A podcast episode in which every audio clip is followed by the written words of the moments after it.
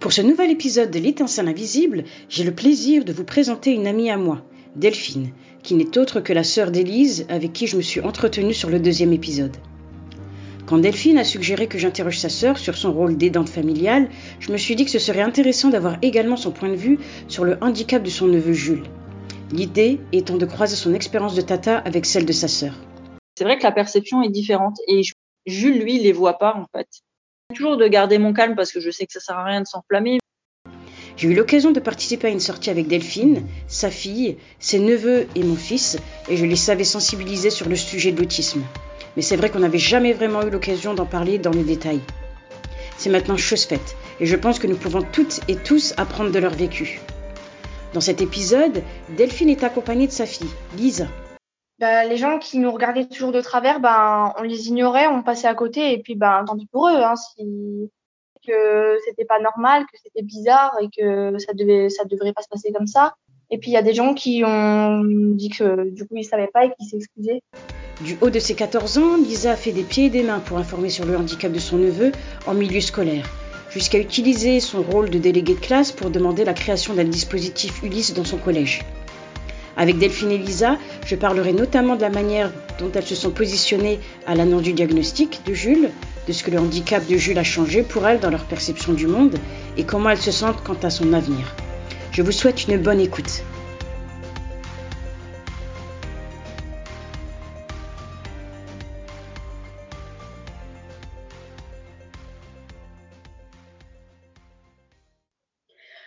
Bonjour Delphine Elisa, bah, je vous remercie euh, à nouveau euh, d'avoir accepté. Je vous interroge juste par rapport à votre neveu Jules. Bah, tout d'abord, je vais vous laisser vous présenter.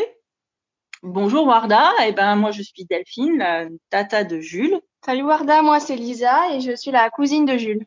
Parfait, bah, bienvenue. Euh, alors pour commencer, j'aurais souhaité savoir si vous pouviez un peu m'expliquer la relation que vous entretenez avec votre neveu, bah, ton neveu et ton cousin. Alors, donc, euh, ben, Jules a quel âge il a maintenant? 12 ans. Ouais, il a 12 ans. Donc, euh, effectivement, les premiers instants de vie de Jules ont été un peu compliqués parce que le diagnostic n'a pas été posé tout de suite. Donc, euh, du coup, on pensait qu'il était introverti. Et, donc, du coup, c'est vrai que la relation tata et neveu, c'était pas ce qui l'intéressait le plus. Lui, il était plus dans le relationnel avec ses parents au départ, surtout avec sa maman. Il était très fusionnel. Et une fois que le diagnostic a été posé, donc il était un peu plus âgé, rentré à l'école, donc il avait trois ans. Et là, du coup, ben, on a pu euh, ben, prendre un peu la relation avec Jules différemment. On a, on s'est adapté à lui en fait. On a plus été dans le dans le dialogue, mais sans qu'on soit tous ensemble, par exemple. C'était jamais euh, par euh, quand on était en famille et qu'on voulait lui parler ou s'adresser à lui en particulier, c'était toujours euh, pas le prendre à part, mais on essayait toujours de solliciter son attention d'une manière ou d'une autre pour éviter justement qu'il se referme en fait et qu'il et qui parte un peu dans son coin et, et qui participe pas. Et en fait, Jules, c'est ça en fait son, son, son gros souci, c'est que il est c'est pas un enfant qui va naturellement aller vers les gens, mais qui est plutôt euh, dans son coin et qui est plutôt en attente qu'on aille vers lui et pas forcément en groupe. Il aime bien ce côté un peu euh, individualiste et, euh, et donc du coup c'est on s'est adapté à lui et au fur et à mesure avec le temps euh, avec l'âge maintenant il commence un peu plus à se à se mélanger et à, venir et à participer avec nous. Mais c'est vrai qu'au début c'était c'était compliqué avant de, de, de, comprendre comment lui fonctionnait. Mais oh, maintenant c'est c'est une affaire qui roule on va dire. D'accord. Lisa tu as quelque chose à rajouter? Bah, moi, c'est un petit peu la même chose. Euh, quand, bah, quand on était petit, je me rappelle pas trop trop bien parce que j'étais encore toute petite, mais c'est vrai que je me rappelle, il y a des moments et c'était un peu compliqué d'aller lui parler. Il préférait rester souvent tout seul, euh, à jouer tout seul sans que euh, son frère et moi on aille le déranger ou. D'accord, d'accord. Delphine, tu disais quelque chose, c'est-à-dire que vous n'avez pas eu le diagnostic tout de suite, mais j'ai l'impression de ce que tu me dis, c'est que vous avez quand même compris qu'il y avait quelque chose qui, euh, qui était atypique chez lui et que du coup, as, automatiquement, tu t'es adapté à lui, ce qui je trouvais super parce que c'est pas évident quand on n'y connaît rien de se dire ah ben en effet, je vois qu'il qu est un peu renfermé sur lui. Comment moi je vais euh, me positionner par rapport à ça Est-ce que tu peux un peu nous, euh, nous développer ça? Oui, alors effectivement, on s'en est rendu compte assez rapidement parce que euh, parce qu'il aimait pas le contact en fait. Que ce soit physique ou que ce soit dans la parole ou dans ou même une attention particulière, il, il se refermait souvent et, et, il râlait en fait. Donc il y a un moment où on s'est même posé la question s'il était pas autiste vraiment confirmé parce que comme il n'avait pas encore l'usage de la parole, euh, il s'exprimait souvent en criant. Et donc du coup, il criait, il râlait, il partait. Et donc du coup, c'était c'était un peu comment dire euh, déstabilisant parce que vis-à-vis d'un bah, d'un enfant, tu tu veux pas le frustrer, tu veux pas le tu veux pas le pousser à faire des choses qu'il a pas envie de faire. Donc c'est vrai qu'on on s'est très rapidement euh, adapté euh, à son à sa à sa manière de faire, sa manière d'être. Et c'est vrai que bah, c'est bah, déjà en tant que maman, c'est compliqué de, de, se dire ben un enfant autour de toi qui bah, qui pleure ou qui crie parce que tu lui suggères juste du, pain et du beurre sur une confit enfin sur une tartine par exemple, ça pouvait être un problème parce que lui à ce moment-là, il voulait pas du pain et du beurre, il voulait du Nutella. Mais comme il parlait pas et que tu comprenais pas ce qu'il voulait, eh ben il se mettait souvent à crier et à pleurer et il partait. Et donc du coup, euh, il fallait aller le rechercher, lui donner la main quand on pouvait, parce que ça aussi c'était c'était un peu problématique parce qu'il n'aimait pas ça. Mais il fallait le calmer et lui dire bah explique-moi ce que tu veux et tout. Et donc du coup c'était ça c'est un exemple parmi tant d'autres, mais voilà ça c'était le genre de, de, de confrontation qu'on pouvait avoir sans que ce soit une en fait, parce que nous pour nous c'était quelque chose de basique et pour lui c'était tout de suite une montagne. Et donc c'est vrai que bah il a fallu s'adapter à, à, son, à sa façon de percevoir les choses en fait. D'accord. Est-ce qu'à un moment donné, tu t'es dit, bah, c'est qu'un caprice, parce qu'au final, euh, on peut dire ce qu'on veut, mais ça peut arriver qu'un enfant, euh, bah oui, il râle parce que euh, il veut de la Nutella sur sa tartine au lieu du beurre et de la confiture. Ou est-ce que tu as vraiment, vraiment perçu dès le début que c'était ça allait au-delà d'un caprice? Bah, Après, je ouais, franchement, pour pour être clair sur le sujet, oui, au début, forcément, tu poses la question, tu te dis c'est un caprice parce que t'es pas encore en phase de dire il a un problème en fait. Parce que quand ils sont petits, comme t'as pas la notion de langage, euh, il n'y a pas trop d'interaction à ce niveau-là, donc c'est un peu compliqué. Et euh, du coup, la première fois, effectivement, quand tu te retrouves à des, situations comme ça, tu dis bon bah c'est un caprice, il veut pas de, bon bah t'en veux pas, tu veux pas de ci ou tu veux pas de ça, bon bah ok bah tant pis, bah euh, file dans ta chambre ou va voir ailleurs ou peu importe quoi. Et puis finalement, bah en fait tu te rends compte euh, après euh, bah, que non c'est pas ça, assez rapidement en fait, hein, parce que parce que tu, tu sens bien que les interactions avec les autres gamins, par exemple euh, en crèche ou, euh, ou, euh, ou, après à l'école, c'était c'était pas comme tous les autres enfants. Tu vois, les enfants quand ils sont petits, ils cherchent le contact, ils cherchent leur ils cherchent des enfants qui ont les mêmes les mêmes jeux qu'eux ou autres. Et en fait, Jules pas du tout. Lui, c'était c'était tout à fait le genre de petit garçon à se mettre dans un coin avec un jouet et si tu venais en fait dans son environnement à ce moment-là, ça, l'énervait parce que ça allait pas du tout euh, dans le sens dans lequel lui il voulait que ça aille. Et du coup, c'est à ce moment-là qu'en fait on a commencé à, enfin, ma sœur a commencé à se poser euh, des questions et à se dire bon, il y a peut-être quelque chose. Et effectivement, euh,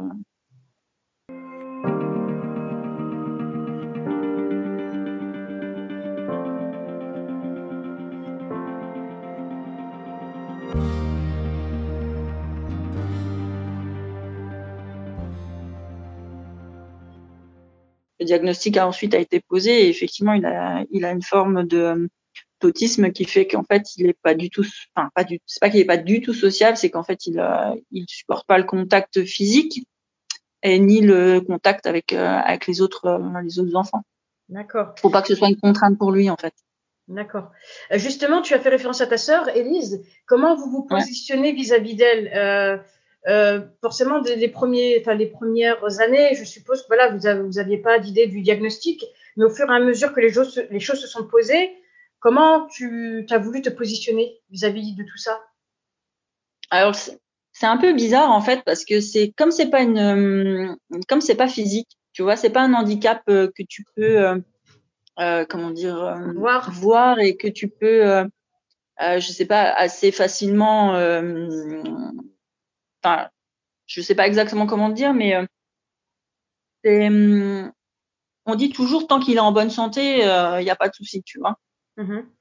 Donc on sait qu'il n'avait pas de problème pour se mouvoir, pour euh, jouer, pour courir, pour, pour faire du vélo, pour faire de la trottinette. Donc en fait après ça restait, ça restait juste sur de la pour nous, c'est juste une partie de sensibilité qui était différente. Donc en fait, on, avec notre sœur, en fait, on s'est assez rapidement positionné en plus en écoute qu'en soutien euh, dans les tâches du quotidien ou, euh, ou autre, tu vois. Parce que euh, comme justement on n'est pas avec elle euh, tous les jours et qu'on ne sait pas comment il fonctionne avec elle, parce que forcément, il, malgré tout, il est comme tous les autres enfants, il est, il a cette sensibilité parent tata et qu'il a bien compris. Et il sait très bien qu'il y a des choses qu'il peut faire avec ses parents et qu'il fera pas avec ses tatas et vice versa. Et nous, bah forcément, comme on n'est pas sa maman, bah comme toutes les tatas, on, on laisse couler sur beaucoup de choses. Donc malgré tout, on a toujours cette il y a, voilà, il y a cette relation-là qui en fait ne, ne, change pas. Et par rapport à Elise, eh ben c'est c'est que de l'écoute en fait. On la soutient euh, comme des tatas où on va prendre les gamins à la maison et il viendra, il va venir assez facilement dormir euh, chez nous ou faire des ou faire des activités ou autres. Donc ça, il y a, y a aucun problème de ce côté-là. Après, Elise, euh, c'est vrai que bah, par rapport à tout ça, on est plus dans l'écoute parce que c'est elle en fait qui a les rendez-vous avec les euh, avec les pédopsychiatres, avec les euh, avec les médecins, etc. Et c'est plutôt elle en fait qui nous rassure, qui nous dit ouais vous inquiétez pas, il y a ça ça ça, on va faire ci, on va faire ça. Et, euh, et elle nous explique assez souvent comme bah, les derniers entretiens qu'elle a eus. Et donc du coup, franchement, on est plus dans l'écoute et que plutôt que de dans dans le conseil ou autre parce que on n'est pas du tout enfin, on n'est pas du tout assez compétent pour euh, pour aller jusque là, mais on est plus dans l'écoute et dans le soutien en fait. D'accord. Et toi, Lisa, du coup, en tant que cousine, grande cousine, comment tu, euh, tu te positionnes vis-à-vis de, euh, de Jules? Est-ce que, par exemple, tu as un, comportement différent avec Jules qu'avec son frère? Il y a toujours une petite différence. Par exemple, avec lui, si je l'interpelle, je le prends un petit peu à part. Je dis, oh, Jules, ça te dirait qu'on fasse ça ou même si c'est pour lui dire autre chose, alors que son frère, euh, je vais le voir euh, directement. Après, je fais pas de différence euh, particulière à part celle-là. Il y a, enfin, je fais pas trop trop de différence entre les deux. Au niveau justement de la vie, on va dire de la vie de tous les jours, de la vie sociale, tu me disais notamment Delphine que ça t'arrivait de d'inviter Jules à dormir à la maison. Je me souviens que notamment on a eu l'occasion d'aller faire une séance de bowling avec mon fils et, tes, neveux. Est-ce que euh, justement c'est quelque chose que toi tu t'es dit, je veux absolument contribuer d'une manière euh, positive? Non, exactement, c'est exactement ça en fait. Jules, c'est euh, on sait que voilà, il faut pas le contraindre à faire quelque chose, mais par contre, on le sollicite toujours pour faire une activité ou une autre. Et parfois, on lui dit pas ce qu'on va faire et on l'emmène, on l'emmène bah, à une activité ou peu importe. Et mais par contre, il est, on lui laisse toujours le choix une fois qu'on y est. C'est-à-dire que si lui dit non, non, je veux pas euh, pour X raisons et qu'on voit que la frustration monte, en fait, on, on abandonne l'idée et on s'oriente sur autre chose. Mais on le force jamais, en fait. On le, on le laisse toujours, euh, euh on laisse toujours choisir et euh, mais par contre, on l'exclut jamais, tu vois. On le, on, on, ne se dit jamais, bah tiens, bah ça, on va pas faire parce que, bah parce que c'est pas possible.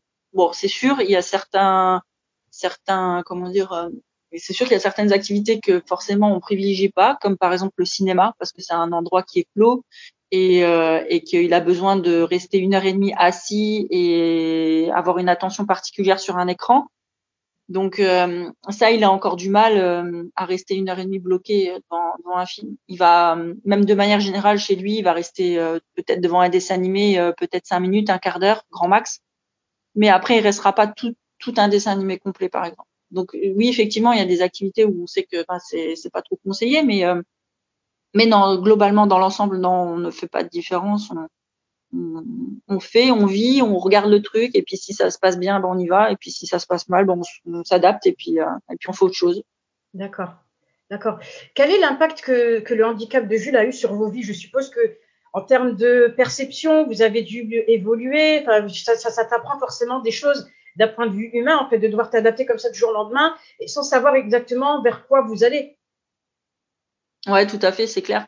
Après, ce qui est le plus, ouais, c'est, t'as une vision après de, euh, comment dire, la perception en fait des enfants. Après, tu la, tu la vois différemment parce que effectivement, le, le handicap, ça, ça, ça réveille une hypersensibilité du gamin et la tienne en même temps parce que mine de rien, bah tu tu t'essayes un peu de, euh, bah de de comprendre. Et du coup, quand tu essayes de comprendre, et eh ben, tu, tu t'ouvres des portes que tu n'aurais jamais ouvertes en temps normal, en fait, avec le handicap.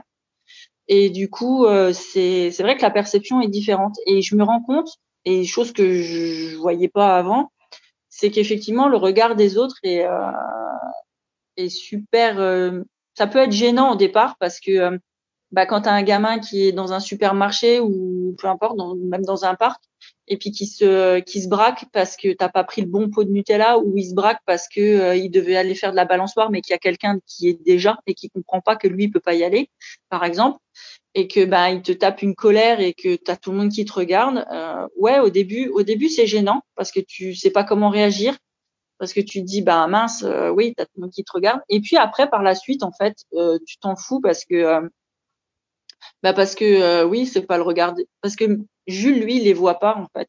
Ouais. C'est que toi, en tant qu'adulte, en fait, qui perçoit cette euh, cette euh, cette comment dire ce, malaise ou enfin, je sais pas comment on peut dire, mais tu tu sens que les gens autour de toi te regardent. Mais après, une fois que tu as passé au-delà de ça, parce que Jules, en fait, il les voit pas et il les regarde pas et ça les ça ne l'intéresse même pas en fait parce qu'il a sa perception à lui.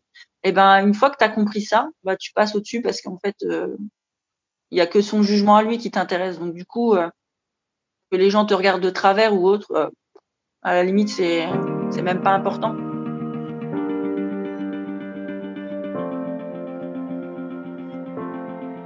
Et, euh, et quand je vois qu'il y a par exemple quelqu'un qui est très comment dire insistant dans le regard ou qui va parler en catimini ou autre ou qui va dire une phrase assez fort pour qu'on puisse l'entendre pour une réflexion. J'essaie toujours de garder mon calme parce que je sais que ça sert à rien de s'enflammer, mais euh, mais voilà. Après, j'explique quoi. Je dis, bah, c'est un petit garçon qui a, des, qui a une hypersensibilité sur ça, qui qui comprend pas les choses, qui est pas comme tous les autres gamins. Il faut juste qu'il lui expliquer et après c'est après ça passe. Alors il y a des gens qui comprennent, puis il y a des gens qui tournent les talons et qui s'en vont. Mais c'est vrai que effectivement, moi, mon, ma vision des choses par rapport au handicap a changé depuis que depuis que Jules, euh, Jules est là. Comment ça, s'est comment ça s'est passé pour toi, euh, Lisa? Bah moi je à vrai dire, j'ai jamais eu vraiment de rencontrer ce problème-là d'avoir honte euh, devant les gens de mon cousin parce qu'au final bah, les gens qui nous regardaient toujours de travers, ben on les ignorait, on passait à côté et puis ben tant pis pour eux hein, si S'ils ont besoin de juger, ben qu'ils jugent et c'est tant pis pour eux, c'est pas notre euh, problème. Enfin. Ouais, pour toi, ça a été assez naturel en fait. Hein. Bah oui, enfin moi j'ai jamais eu vraiment de problème euh, avec ça. D'accord. Et est-ce que ça t'est déjà arrivé comme euh, ta maman de devoir expliquer les choses? Parce qu'au parc tu étais en privé à côté de lui et que du coup il y a une réaction que les autres ne comprenaient pas? Oui, oui, c'est bah oui, ça m'est déjà arrivé. Euh, une fois, j'étais allée avec euh, son, son, petit frère et donc euh, Jules euh, au parc. Et justement, bah, c'était euh, sur une balançoire. Et on pouvait, enfin, je lui expliquais qu'il y avait déjà quelqu'un qui pouvait pas y aller. Et en fait, et ben, les gens, ils ont commencé à se moquer de lui. De lui et donc, avec son petit frère, on a dû aller leur expliquer pourquoi il avait réagi comme ça et tout pour éviter qu'il se moque de Jules. D'accord. Et comment ces personnes-là ont réagi du coup? Bah, ça dépendait parce qu'il y avait des gens qui disaient que c'était pas normal, que c'était bizarre et que ça devait, ça devrait pas se passer comme ça. Et puis il y a des gens qui ont dit que du coup ils savaient pas et qui s'excusaient. D'accord. Ok. Waouh. Moi, je suppose que ce genre d'incident arrive assez souvent, mais c'est vraiment très bien que toutes les deux, en tout cas, vous ayez pris le, le parti de vous dire bon ben j'informe d'un côté, je sensibilise et je garde mon calme. Mais c'est vrai, je confirme qu'en effet que nos enfants ne ne perçoivent pas ce que les autres euh, font ou disent, et qu'au final, c'est plus nous qui nous mettons une pression euh, qui est justifiée quelque part, mais que c'est là où quelque part il faut essayer de se dépasser parce que ça sert à rien de s'énerver. Au contraire, ça, euh, ça, ça montre quelque part quelque chose qui est pas forcément. Enfin, c'est pas comme ça qu'on va sensibiliser les autres, quoi. Mmh, c'est clair. Voilà. J'avais une autre question. Est-ce qu'aujourd'hui, en tant qu'aidant familiaux, si je peux vous appeler comme ça, est-ce que vous estimez que vous avez assez de d'informations à disposition. Vous avez été accompagné, euh, par exemple. Est-ce que aujourd'hui tu peux peut-être accéder à des informations pour un peu comprendre un peu mieux ton neveu et ton cousin? Alors euh, non, par contre, on n'a pas du tout été euh, ni même impliqué par ben l'environnement, je sais pas comment on peut dire, mais par les personnes qui s'occupent de Jules en fait, hein, que ce soit euh, quand il est à, il est suivi dans un centre, donc euh, une fois ou deux par semaine, il va dans un centre pour, euh, bah, pour le familiariser avec plusieurs activités avec des gamins, etc., etc., autre que le milieu scolaire en fait. Mm-hmm. Mais on n'est jamais vraiment nous impliqués, les tontons, les tatas, pour des activités avec lui ou autre. Alors, je sais pas si ça, ça serait une bonne idée de le faire. Mais enfin moi perso, je pense que ça serait bien, ça permet de t'impliquer en fait et que lui soit pas toujours dans cette relation euh, soignant avec maman. Et mais après en termes de renseignements, non, effectivement, on n'a pas on n'a pas de euh, on n'a pas de euh, on n'a pas d'aide à ce niveau-là. On n'est pas impliqué en fait. C'est nous le diagnostic, il est posé. nous à la limite c'est notre sœur qui nous qui nous renseigne le plus sur sur bah, comment ça se passe avec Jules. Mais nous, en tant que, en tout cas, en, tant que tata, non, effectivement, les cousines, on n'a pas plus de, on n'a pas plus de renseignements à ce niveau-là. On sait, à la limite, on sait même pas comment faire. On le fait avec notre sensibilité. Mais, euh, mais après. C'est du, freestyle, quoi.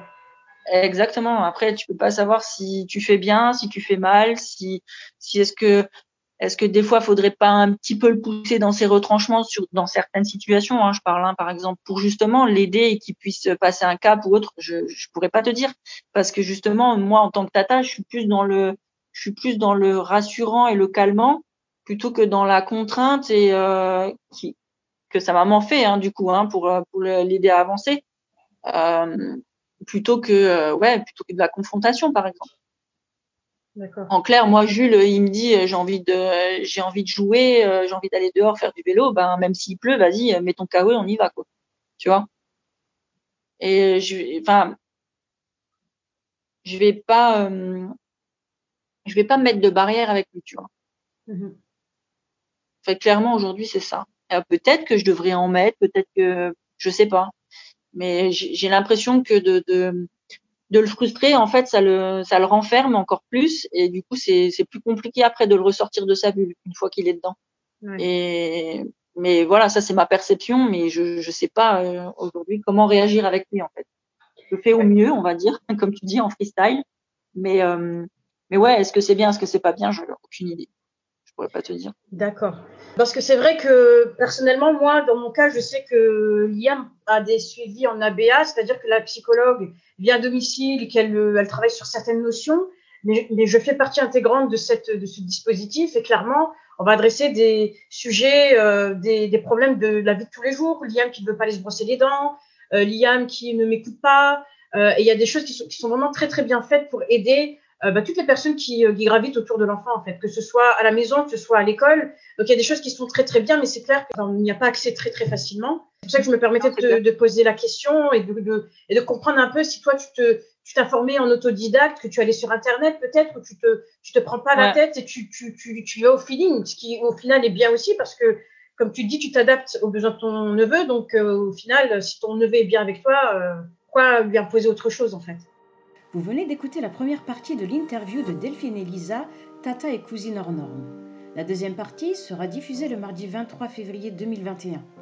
Nous aurons l'occasion de parler de leur ressenti quant à l'avenir de Jules, des choses qui pourraient être mises en place pour accompagner les enfants vers l'âge adulte et de beaucoup d'autres sujets. N'hésitez pas à vous abonner à ce podcast pour être informé dès la diffusion de cet épisode. Si vous souhaitez me soutenir dans la sensibilisation sur l'autisme, je vous invite à me mettre 5 étoiles sur votre plateforme d'écoute. Cela m'aidera à gagner en visibilité et à partager mon message avec plus de monde. Je vous remercie d'avance pour votre participation et vous dis à bientôt.